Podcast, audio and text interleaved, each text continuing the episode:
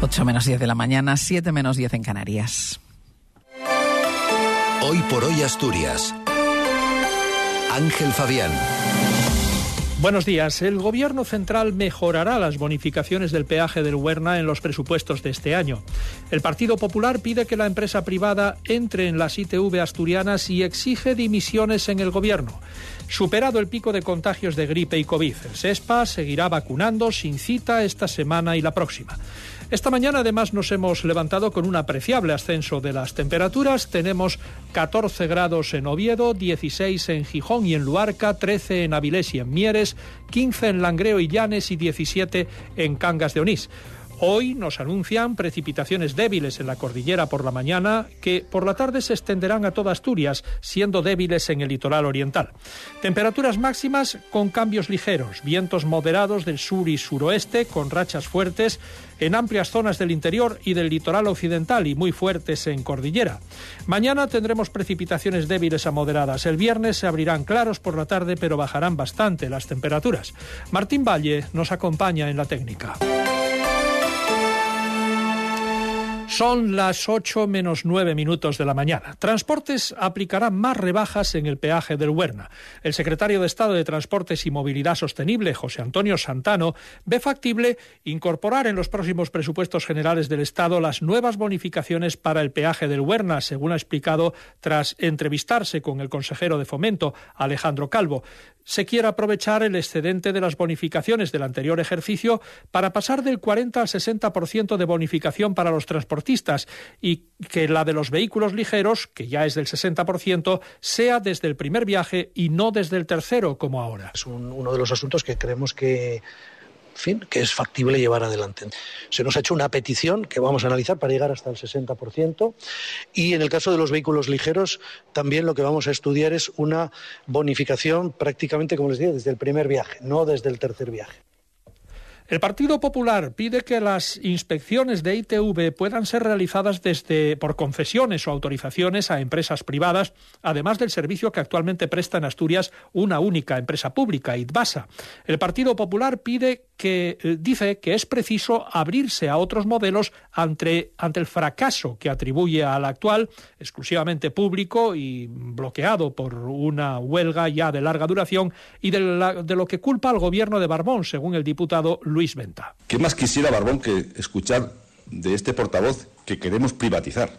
No, en, en la mayoría de las comunidades autónomas eh, existe eh, concesiones administrativas existen autorizaciones y existen también puntos, eh, digamos, o, estaciones públicas. Nosotros no estamos proponiendo que se cierren las estaciones públicas, estamos diciendo que si no son capaces de ofrecer el servicio que requieren los asturianos, se complemente con autorizaciones o concesiones.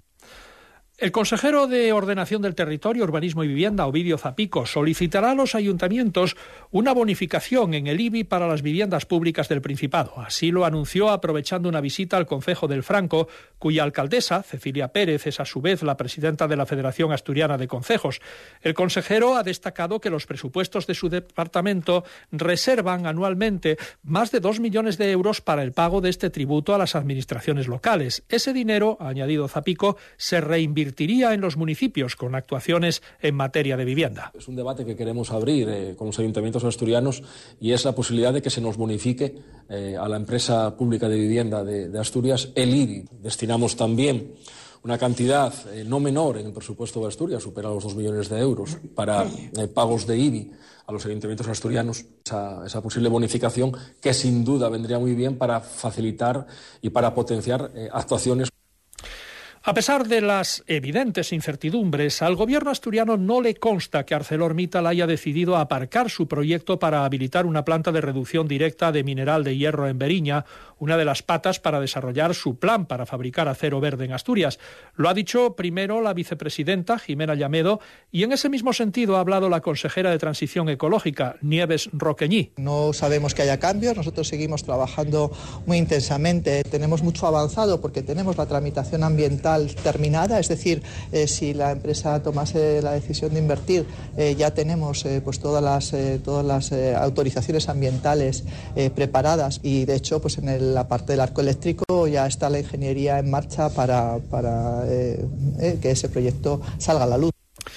Los contagios de virus respiratorios ya están en línea descendente tras alcanzar el pasado 5 de enero el pico máximo. Así lo ha revelado la consejera de Salud, Concepción Saavedra, que fija en esta semana una caída del 20% en los casos de gripe o de un 30% en los casos de virus sincitial. Aún así, los pacientes en urgencias han aumentado ligeramente los ingresos hospitalarios, como es habitual en la semana siguiente a alcanzar el pico de contagios.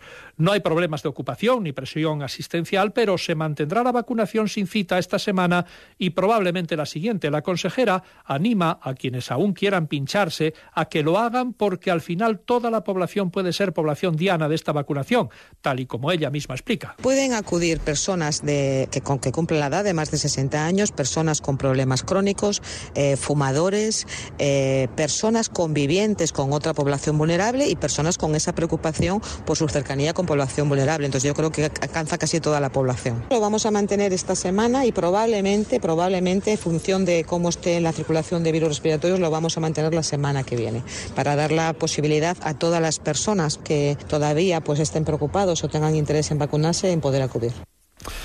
De momento, en los puntos habilitados desde el pasado viernes en las ocho áreas sanitarias para esta vacunación sin cita, se han pinchado ya 1.042 personas, 462 para vacunarse contra la gripe y 580 contra la COVID. La Bonoloto ha dejado anoche en Gijón un premio de casi 46.000 euros. Eh, es uno de los seis acertantes de segunda categoría, de cinco aciertos más complementario, y la combinación ganadora está constituida por estos números: 1, 3, 9, 13, 26 y 38, con el 31 eh, como complementario. El premio es exactamente de 45.903 euros con 48 céntimos. Les estamos contando las noticias de Asturias en la SER en esta edición de hoy por hoy correspondiente al martes 17 de enero. Faltan dos minutos y medio para las 8 de la mañana.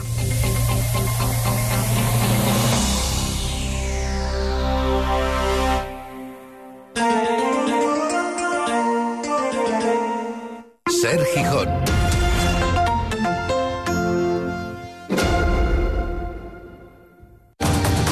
Total Energies, tu compañía multienergías, te trae el tiempo. Lo más significativo esta mañana es una nueva subida de las temperaturas con valores ya por encima de los 15 grados en muchos puntos del litoral. Hoy predominarán los cielos nubosos con posibles precipitaciones más probables durante la tarde, indica el pronóstico de EMET. Em, descafeinado